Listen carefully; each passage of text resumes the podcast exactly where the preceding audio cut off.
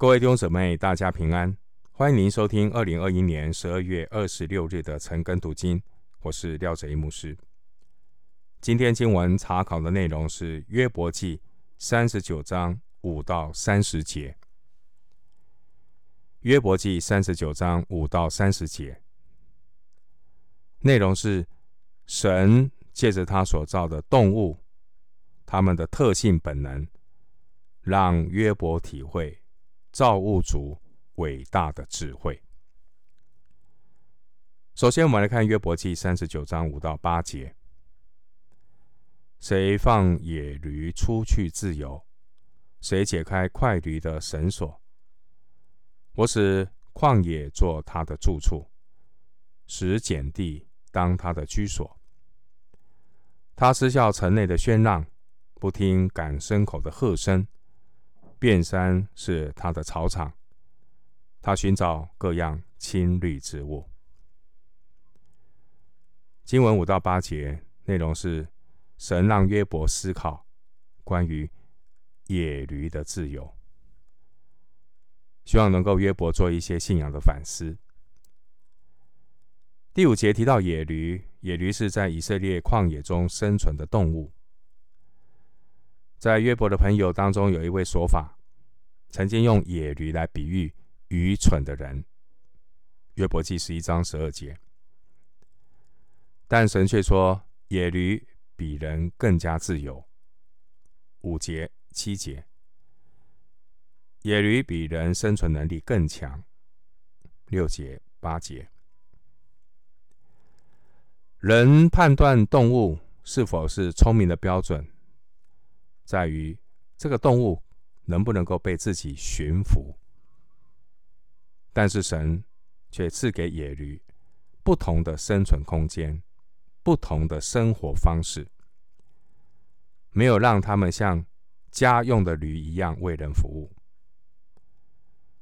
只有创造野驴的这位造物主，他有权给野驴出去自由。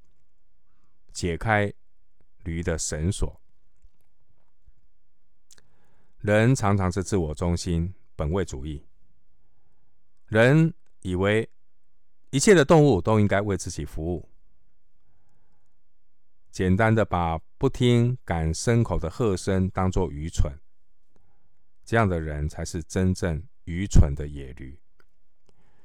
骄傲狂大的人才是愚蠢的驴。人最大的问题就是把自己当作宇宙的中心来思考，把自己当上帝，这是人类最大的愚昧。继续来看约伯记三十九章九到十二节：野牛岂肯服侍你？岂肯住在你的槽旁？你岂能用套绳将野牛牢在犁沟之间？它岂肯随你？爬山谷之地，岂可因他的力大就依靠他？岂可把你的工交给他做吗？岂可信靠他，把你的粮食运到家，又收据你禾场上的谷吗？九到十二节，神让约伯思考野牛的不受约束，这有什么样的提醒和反思呢？第九节的野牛可能是十七世纪以后已经灭绝灭绝的一种原牛。这种原牛的物种体型很大，在圣经中，它是力量的象征。民数记二十三章二十二节，申命记三十三章十七节等等。这种野牛非常的凶猛。比野驴更难驯服。上帝赐给野牛巨大的力量，却没有让这些野牛像家牛一样为人服务。驯良的家畜都是神允许让人驯服的，只有创造主才有权决定哪些的动物，它的力量可以被人利用。十到十二节。然而，骄傲的人类自以为他什么都可以做。堕落的人类已经不像伊甸园里面的人了。我们失去了那个尊贵的身份，我们与神已经隔绝。但是骄傲的人类仍然以自我为中心，自以为还可以为所欲为，想要驱使一切的力量。十一节，把神的恩典拿来当做自己智慧和能力的夸口。其实，人类才是真正。不顺服的蛮牛。回到经文，约伯记三十九章十三到十八节：鸵鸟的翅膀欢然扇展，岂是显慈爱的翎毛和羽毛吗？因他把蛋留在地上，在尘土中使得温暖，却想不到被脚踹碎，或被野兽践踏。他忍心待雏，似乎不是自己的。虽然徒受劳苦，也不为雏惧怕，因为神使他没有智慧，也未将悟性赐给他。他几时挺身展开翅膀，就嗤笑马和骑马的人。十三到十八节，神让约伯思考鸵鸟的悟性。有什么提醒呢？鸵鸟这个物种，在一九四零年代呢，在巴勒斯坦还可以发现它们的踪影。那现在鸵鸟只生活在非洲和阿拉伯。鸵鸟的头部比身体小很多，鸵鸟的胃非常的结实，会随便的吞吃石头。鸵鸟也很容易被简单的陷阱捕获，所以阿拉伯有谚语这样说：一形容一个人愚笨，说他笨得像一只鸵鸟。但实际上，鸵鸟并不笨。十四节说到鸵鸟会把蛋留在地上，实际上是用沙堆的温暖来孵蛋，并且呢，这个。父鸟、母鸟会轮流的用身体给蛋来做保暖。经文十五节说，这个鸵鸟蛋，那这个鸵鸟爸爸、鸵鸟妈妈都没有去顾虑到，他们会不会放在地上、放在沙土里被脚踹碎，或是被野兽践踏。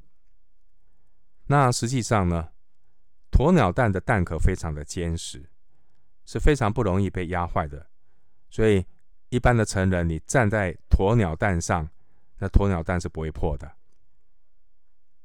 经文十六节，人以为鸵鸟似乎呢没有去关心这个雏鸟的死活，只顾着自己逃跑。实际上呢，鸵鸟在遭遇袭击的时候，逃跑的用意。是要把猛兽引开，让雏鸟可以平伏在地上掩蔽自己。动物生存的本能和智慧，都是创造主按着计划赋予的。创造主确实使鸵鸟看起来没有智慧，十七节说也没有将悟性赐给他，但鸵鸟被造。它的特长就是跑步。鸵鸟奔跑的时速可以高达七十公里，可以嗤笑马和骑马的人。十八节，人常常自以为聪明，就妄加的论断上帝的创造。人会用自己肤浅的理论来解读很多事情。其实，人类。狂傲的人类才是真正没有智慧和悟性的鸵鸟。回到经文，约伯记三十九章十九到二十五节：马的力大是你所赐的吗？它颈项上扎杀的钟是你给他披上的吗？是你叫他跳跃像蝗虫吗？他喷气之威使人惊惶，他在谷中刨地，自喜其力。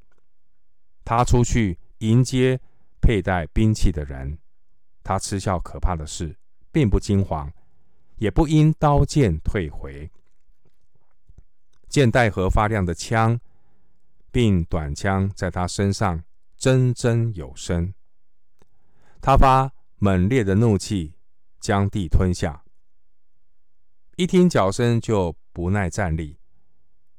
脚每发声，他说：“呵哈！”他从远处闻着战气，又听见军长大发雷声和兵丁呐喊。十九到二十五节，神让约伯思考马的力量和勇敢。古代中东的马主要是用于战争，而不是日常生活的使用。动物里面，大象和牛的力气都很大，但是它们都很容易被惊吓，并不是适合在战场上使用。但马很不一样，马不仅力气大，而且不怕刀剑。二十二到二十三节。马一旦被激动，就会不顾一切的冲锋陷阵。二十五节，上帝创造马，让它适合征战，也可以用来自卫，也可以用来作为打仗侵略使用。然而，人呢，常常是以自我为中心的想很多事情。用自己的标准来判断造物主的创造，其实人类才是真正那个愚顽的人。我行我素，就如同马一样，想要不顾一切的挣脱神的约束。继续，我们来看约伯记三十九章二十六到三十节。鹰雀飞翔，展开翅膀，一直向南，岂是借你的智慧吗？大鹰上腾，在高处搭窝，岂是听你的吩咐吗？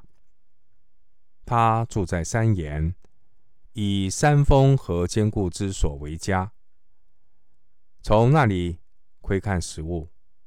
眼睛远远观望，他的雏也扎血。北上的人在哪里，他也在那里。二十六到三十节，神让约伯思考老鹰的习性。二十六节说，一直向南，这是指鸟类季节性的迁移。不管人类的科学如何的发达。也无法改变动物的生态规律，这是神创造物主赋予他们的本能。老鹰有锐利的眼光，它可以在高高的悬崖上搭窝。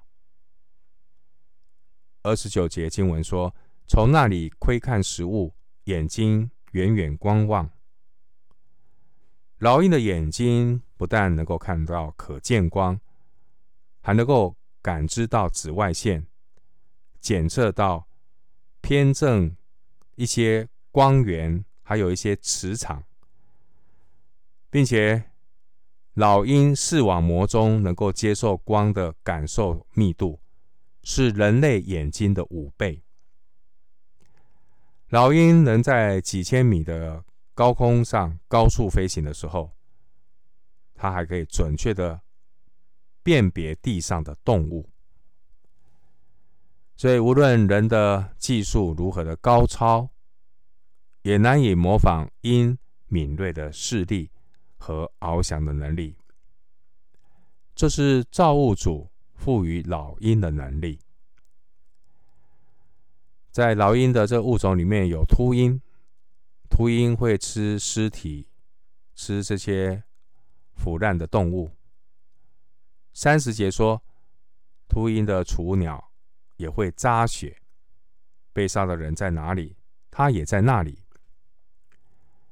而人类呢，就认为这一类的秃鹰呢，不但对人无用，而且令人厌恶。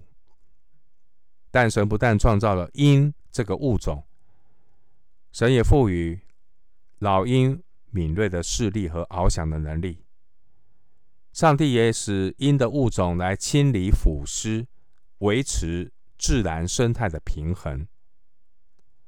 但人类常常用自我中心的傲慢来衡量老鹰的价值。其实，人类才是真正令人厌恶的鹰雀。以上经文，上帝所列出的这些动物，并不是那些与人类日常生活息息相关的牛、羊、驴和骆驼。神举列这些飞禽走兽，似乎是一些对人没有用，并且可能有害的动物。其实，神不需要向约伯启示创造的智慧和能力，因为在约伯记十二章十三节，约伯自己早就承认，在神有智慧和能力，神有谋略和知识。这是约伯的承认。其实，神举列这些动物的例子，上帝的用意是要让神，是要让约伯好好的思考。既然呢，这些动物都有人想象不到的益处，苦难也应该如此。虽然苦难就像有一些动物，这些动物被造的用途，有时候难以理解，甚至呢，有一些动物会带来伤害。其实苦难有，也就是像这些动物一样，都有着神创造这些动物的美意。因此，我们应当从神那里去寻求苦难的目的，而不是用自己有限的智慧。和狭隘的标准来揣测苦难的原因。上帝透过问题来刺激约伯思想。神从大宇宙一直问到自然界的飞禽走兽，神所发出的每一个问题，都会使人多一分的谦卑，多一点的敬畏，目的是帮助我们。信心的度量，对神认识的高度，都能够被提升到一个更高的层次。就如同以赛亚书五十五章第九节所宣告的：“天怎样高过地，照样我的道路高过你们的道路，我的意念高过你们的意念。”